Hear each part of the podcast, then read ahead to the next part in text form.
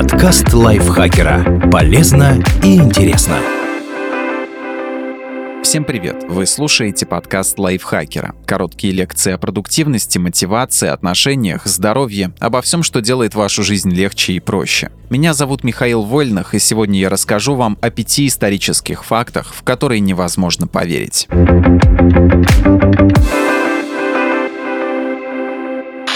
Продолжавшийся два года пожар в СССР потушили атомным взрывом. 1 декабря 1963 года на территории Узбекской ССР из-за ошибки инженеров полыхнуло газовое месторождение Уртабулак. Фонтан пламени под давлением в 350 атмосфер бил из скважины в течение 1074 дней, то есть больше двух лет. А газ все никак не заканчивался, и подойти к факелу не было никакой возможности. Как Политбюро решило проблему? На глубине 1500 метров наклонные штольни рядом с факелом взорвали ядерный заряд. Газовая скважина была завалена развалины и огонь погас. В 1808 году французы устроили дуэль на воздушных шарах. Во Франции 19 века воздушные шары или монгольфьеры были очень популярны среди знати и использовались для воздушных прогулок. Но отдельные оригиналы находили этим аппаратом более экзотическое применение. Так, в 1808 году двое аристократов, месье де Гран-Пре и месье де Пике, не поделили некую мадмуазель Теревит, известную танцовщицу Парижской оперы. Первый выяснил, что второй встречается с дамой сердца у него за спиной и вызвал его на дуэль. Поединок проводили, сидя в корзинах монгольфьеров на высоте высоте 600 метров. Господа стреляли в воздушные шары противника из мушкетов. Де Гран-Пре продырявил аэростат до пике, и бедняга упал вниз с ужасающей быстротой, разлетевшись в дребезги о крышу дома, как выразились наблюдатели. Печально, что вместе с ним погиб и его второй пилот, управлявший аэростатом.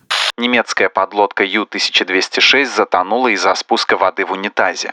Подводная лодка типа 7С под номером Ю-1206 была грозным оружием. 14 торпед, пушка на 220 выстрелов, орудие ПВО, запас хода в 15 700 километров и от 45 до 60 человек экипажа. Все это выглядит внушительно. Но был у морской боевой машины Третьего Рейха и один неприятный недостаток – унитазные клапаны, связанные с балластной системой корабля. И это инженерное решение привело к печальным последствиям. 14 апреля 1945 года Ю 1206 приближалась к порту Питерхед в Шотландии. Командовал ею капитан-лейтенант Карл Адольф Шлит. Субмарина намеревалась потопить британский конвой. Все вроде шло по плану, пока капитану не захотелось в туалет. Совершив задуманное, Шлит попытался спустить воду и не смог. Он позвал ремонтника, чтобы починить сливной бачок, но тот был занят работой с двигателями и отправил вместо себя моториста. Матрос крутанул клапан и из унитаза брызнул фонтан забортной воды. Остановить течь удалось, вот только аккумуляторный отсек отсек затопило и неуправляемая подлодка всплыла на поверхность. Батареи стали выделять газообразный хлор, и Шлит приказал задыхающимся морякам покинуть корабль. Британский миноносец заметил терпящего бедствия противника и захватил 46 человек экипажа в плен. Субмарину бросили, и она, побарахтавшись, благополучно ушла на дно. Вот вам и гроза Крикс-Марины.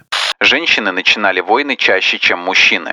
В интернете можно встретить утверждение, что женщины в целом гораздо миролюбивее мужчин. И если бы государствами правили только они, многочисленных войн, терзавших нашу планету в течение всей человеческой истории, удалось бы избежать. Однако это чересчур оптимистичный взгляд на вещи. Специалисты Национального бюро экономических исследований США и Кембриджского университета установили, что государства, возглавляемые королевами, развязывали агрессивные войны куда чаще, чем те, которыми правили монархи мужского пола. Это закономерность справедлива, по крайней мере для для исследованного периода европейской истории с 15 по 20 век. Между 1480 и 1913 годами европейские королевы начали на 27% больше войн, чем аристократы-мужчины. Причем особо воинственными были замужние женщины с детьми. Причиной этого считают историки в гендерных нормах того времени. Королевы от удачного брака с другим монархом получали больше выгод, чем короли, и у них оказывалось больше свободных экономических ресурсов, чтобы обеспечивать армию. Кроме того, когда женщина отправлялась отправлялась с кем-нибудь повоевать, она отправляла гражданское правление на своего супруга. Монархи-мужчины же не рисковали доверять своим дамам важные дела из-за предрассудков той эпохи. Мало ли еще учудит чего. А потому разрывались на два фронта и были вынуждены и армией руководить, и за народом в тылу следить. И эффективность их управления от этого падала.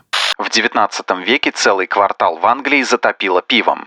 17 октября 1814 года в Лондоне на пивоварне Хорс Шу, принадлежавшей Мои компании, лопнула огромная бочка пива объемом 610 кубических метров. Рвануло так, что случилась цепная реакция и повзрывались остальные цистерны, стоящие по соседству. В итоге на улице столицы Великобритании выплеснулось полторы тысячи кубометров портера. Звучит как праздник, правда? Но это если не вдаваться в детали. Пивная волна разрушила два стоявших по соседству с пивоварней дома, буквально смыв их, и пробила стену близлежащего паба. Обломками засыпала 14-летнюю барменшу. Инцидент произошел в бедном квартале, где целые семьи жили в подвалах трущоб, и дома бедолаг мгновенно затопило выпивкой. Восемь человек захлебнулось, а один погиб от алкогольного отравления, наглотавшись жидкости. Среди утонувших была девочка 4 лет и два трехлетних мальчика. Среди утонувших была девочка 4 лет и два трехлетних мальчика. Сразу после инцидента на последствия разрушений пришла посмотреть толпа зевак, которые, впрочем, повели себя крайне достойно. Во-первых, они скинулись на помощь пострадавшим семьям, а во-вторых, помогали искать выживших, застрявших в затопленных подвалах. Пивоварня продолжила работать вплоть до 1921 года. Позже на ее месте был построен театр «Доминион». В местном пабе Холборн Уиппет до сих пор вспоминают пивное наводнение 200-летней давности. Каждый год в день происшествия варят специальный эль и поминают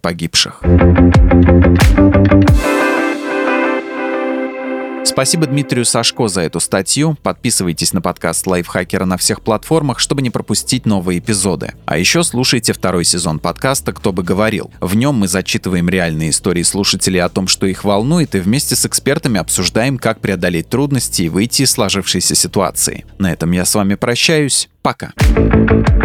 Подкаст Лайфхакера. Полезно и интересно.